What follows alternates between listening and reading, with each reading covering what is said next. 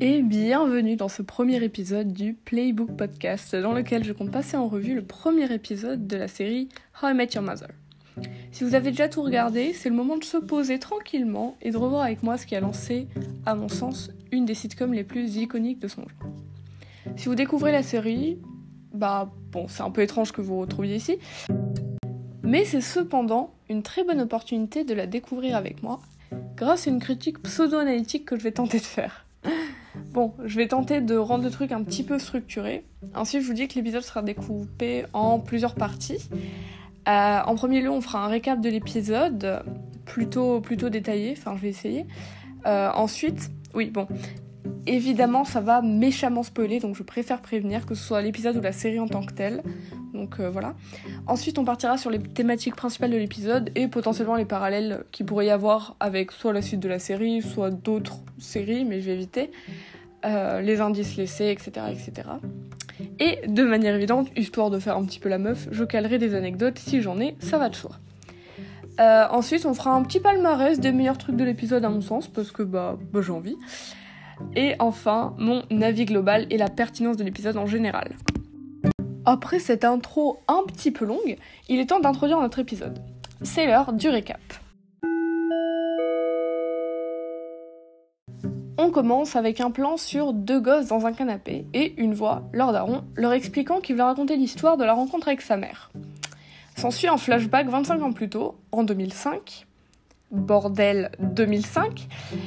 Euh, donc notre protagoniste Ted contextualise sa vie à New York, il a 27 ans, c'est un architecte et il vit en coloc avec son meilleur pote de fac, Marshall. À l'époque où se faire des amis à la fac c'était possible apparemment. On comprend rapidement que ce Marshall est déjà en couple, lui, et qu'il est en couple plutôt sérieux d'ailleurs avec Lily, puisqu'il compte la demander en mariage plus tard dans l'épisode. Arrive ensuite Barney, le beauf du groupe, mais avec un style vestimentaire plus poussé afin de nous rappeler que oui, même les mecs bien habillés peuvent avoir la mentalité d'un gosse de 17 ans et un excès de confiance en soi. Le dialogue entre les deux nous amène à la conclusion que Ted est le direct opposé de ce personnage. Lui, il va avoir des gosses, se poser, et ça avant 30 ans. C'est bien spécifique par ailleurs.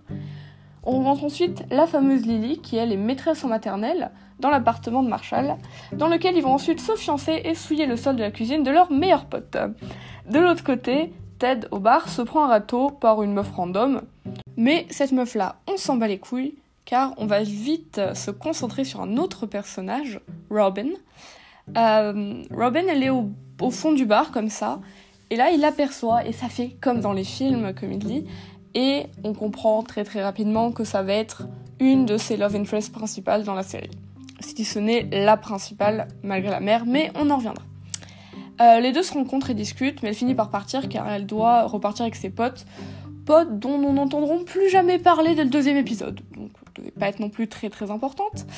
Euh, elle accepte cependant un rendez-vous le lendemain, et là est le début d'une aventure plutôt bordélique. Flash forward après le rendez-vous, Ted pense avoir trouvé la bonne, The One. Fil rouge de la série, par ailleurs.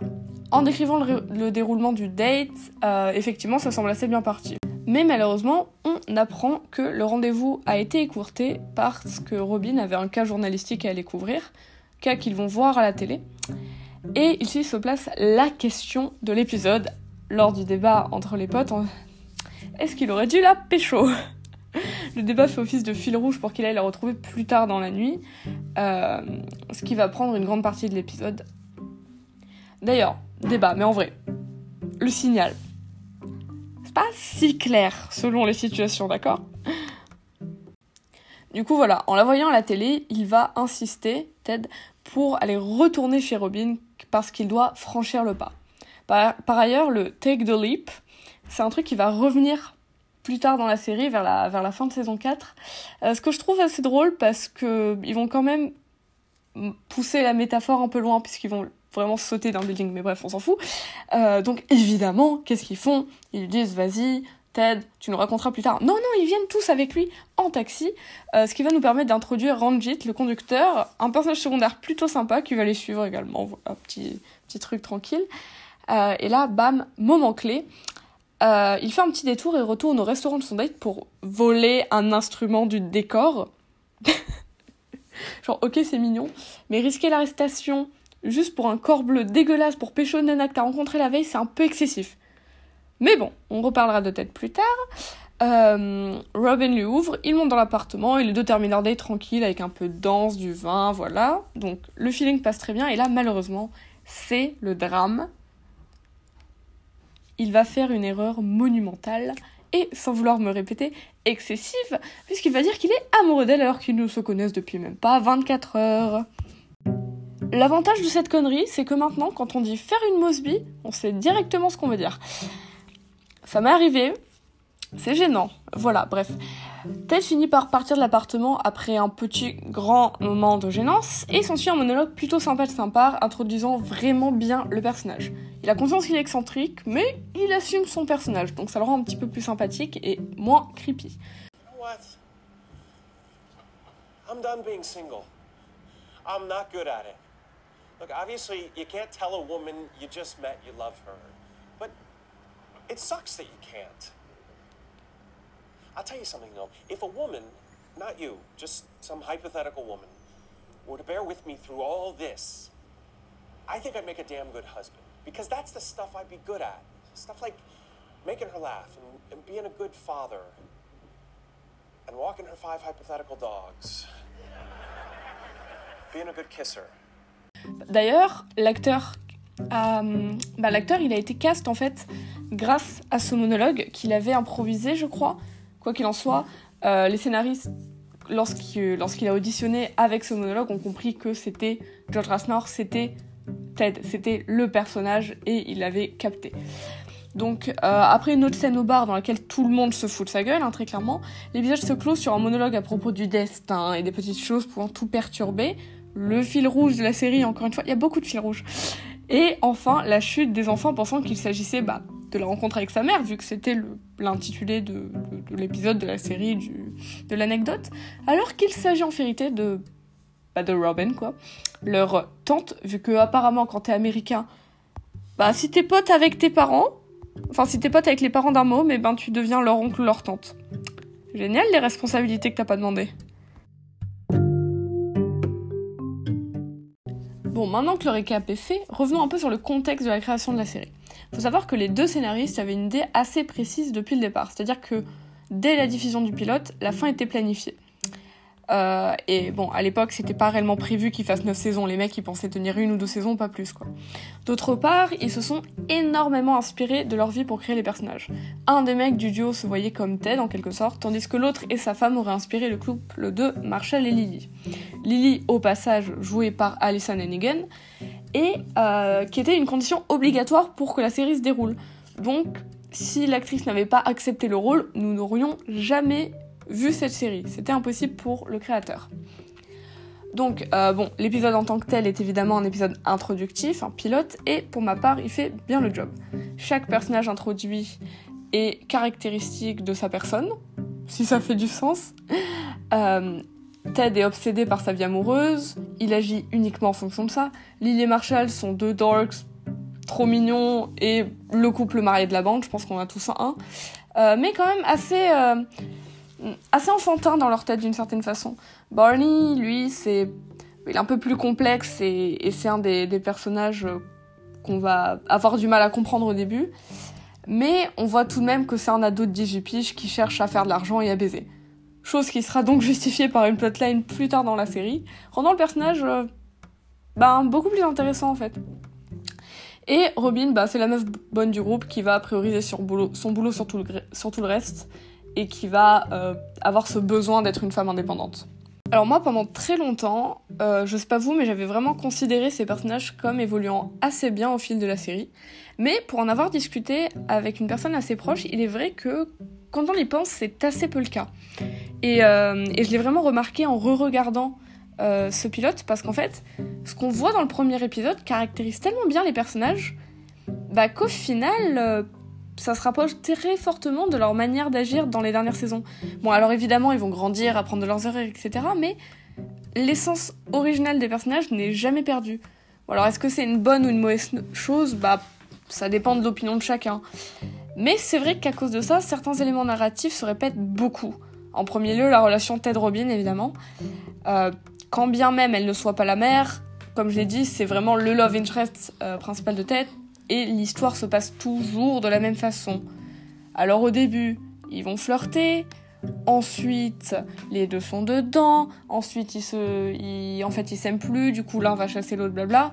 Quand ils sont dans la relation, Ted va aller trop vite. Robin va avoir une urgence de boulot ou n'importe quel élément professionnel qui va la ralentir, plus une peur évidente de l'engagement, hein, très clairement. Donc, ils vont rompre, ils rester amis plus ou moins, et ça recommence, et nanana. Donc, bon, ok, c'est un pattern très récurrent chez les couples de sitcom, surtout dans les années 90-2000. Euh, enfin, Ross Rachel étant l'exemple évident, mais on a plein d'autres. Mais c'est vrai que ça peut être lourd à la longue. Pour revenir sur le pilote en tant que tel, euh, l'introduction, je trouve qu'elle n'est pas uniquement réussie grâce au personnage qu'on arrive, euh, arrive à cerner, mais aussi le ton de la série. La narration ou en direct l'épisode amène à l'idée qu'une histoire est racontée, contrairement à d'autres séries dans lesquelles on suit simplement la vie des personnages. Ici, on, suit la vie d'un personnage lié à d'autres gens qu'on va apprendre à connaître grâce à lui. De plus, les thèmes, euh, qui vont être abordés dans la série sont très loin d'être légers. Euh, bon, évidemment, on a l'amour, la drague et compagnie, hein, mais ça va beaucoup plus loin du fait que le personnage a déjà vécu toutes ces choses et que euh, il a un certain recul sur ce qu'il raconte. Tu, tu racontes pas la même anecdote si elle s'est passée hier ou si elle s'est passée il y a trois semaines. Et ceci va permettre donc d'instaurer toujours une légère morale ou leçon de vie à la fin de l'épisode, qui n'est pas démendre, à mon sens. Euh, ceci est donc très très bien balancé par un ton qui est évidemment humoristique, les réenregistrer la sitcom on connaît, et bah pour moi c'est ce qui fait tout son charme. T'as beau regarder des sitcoms, t'en retires réellement quelque chose. Personnellement, j'ai énormément chialé devant. Enfin vraiment, au fil des saisons, certains épisodes sont réellement super tristes. Ou alors, tellement tellement euh, relatable que tu que, reviens à vraiment disserter sur ta propre vie dans ta tête et te sentir un petit peu merdique. Bon après, je suis hypersensible, je dramatise tout, on s'en fout, mais on juge pas. Euh, bon, évidemment, c'est que sur certains épisodes, la plupart du temps, c'est quand même juste punchline, punchline, running gag, running gag, idiotie, blablabla. Euh, absurdité de, certains, euh, de certaines plotlines aussi, mais bon, on est là pour se marrer, c'est normal quoi. Par exemple, dans le pilote là, rien que le suit up de Barney qui est répété trois fois dans l'épisode, qui, qui n'apporte rien mis à part juste un élément de comique, bah c'est génial. Parce que ça, ça revient tout au long de la série. Je pense que c'est une des séries. Bon, en même temps, elle fait 9 saisons, donc forcément, t'as plus l'occasion de ramener des running gags. Mais il se développe tellement fort que je pense notamment au slap bet. Je pense que pour ceux, pour ceux qui connaissent, vous voyez tous de quoi je parle. Ça part d'une blague, ça finit dans des temples Shaolin pour apprendre l'art de la gifle. Enfin, je sais pas, ça va très loin quand même.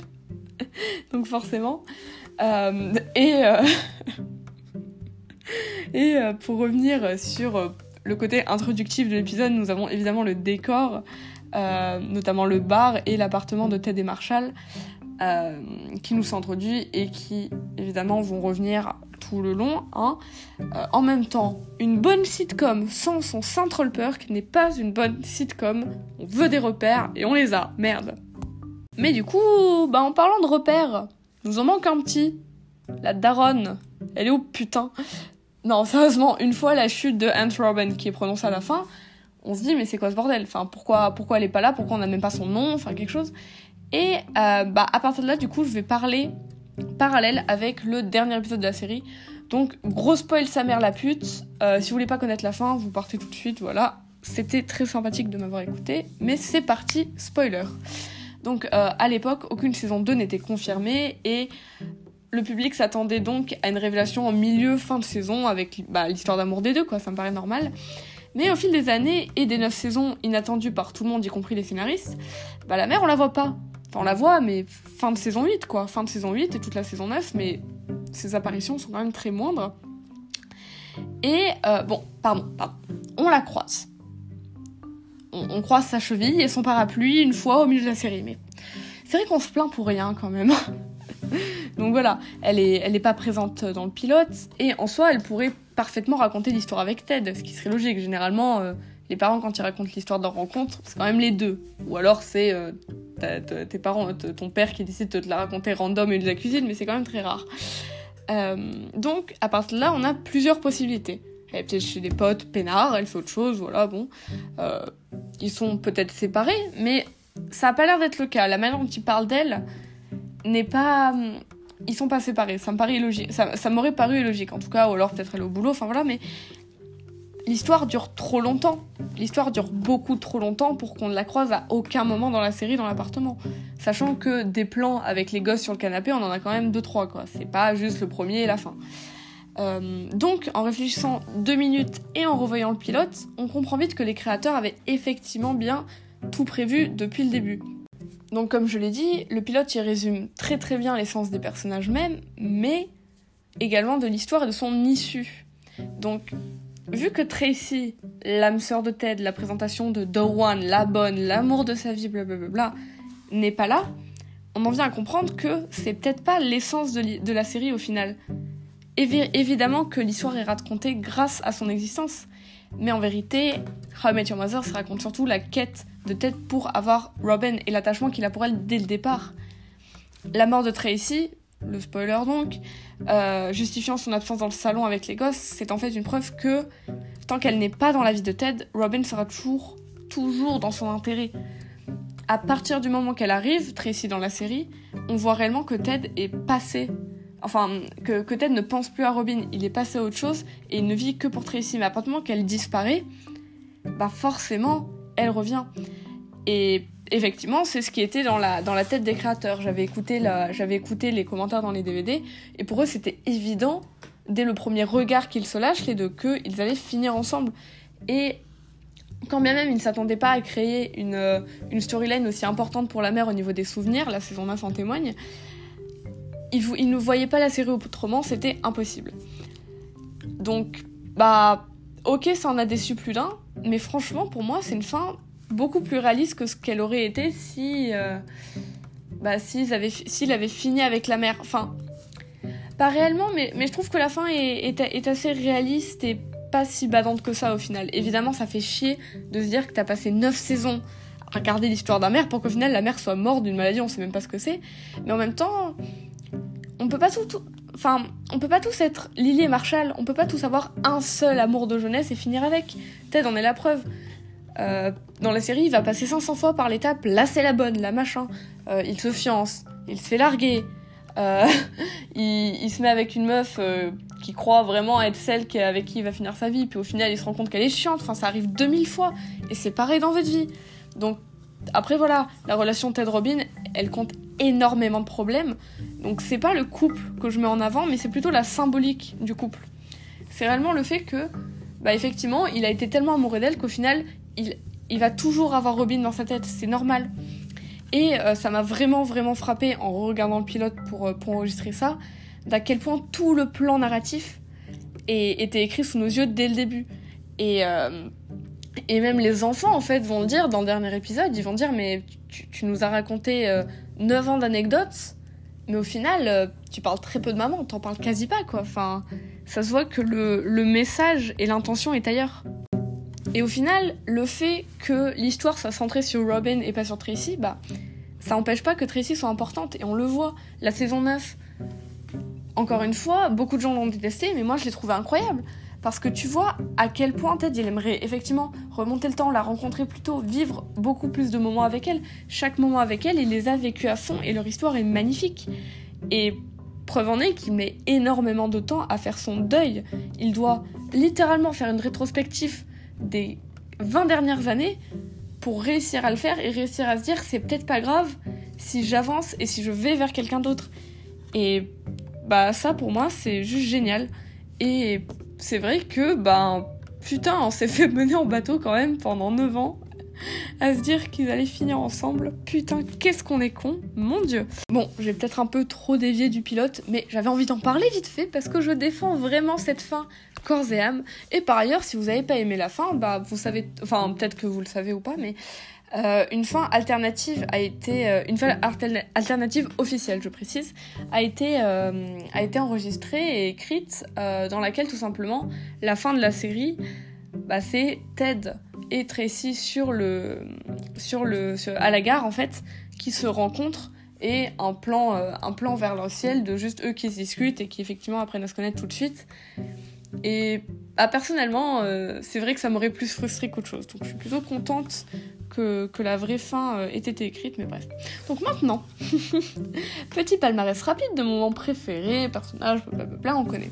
Donc perso, mon moment préféré, c'est probablement la scène de débat dans le bar euh, à propos du signal. Tout simplement parce que franchement, n'importe qui avec une bande de potes peut relate à ça.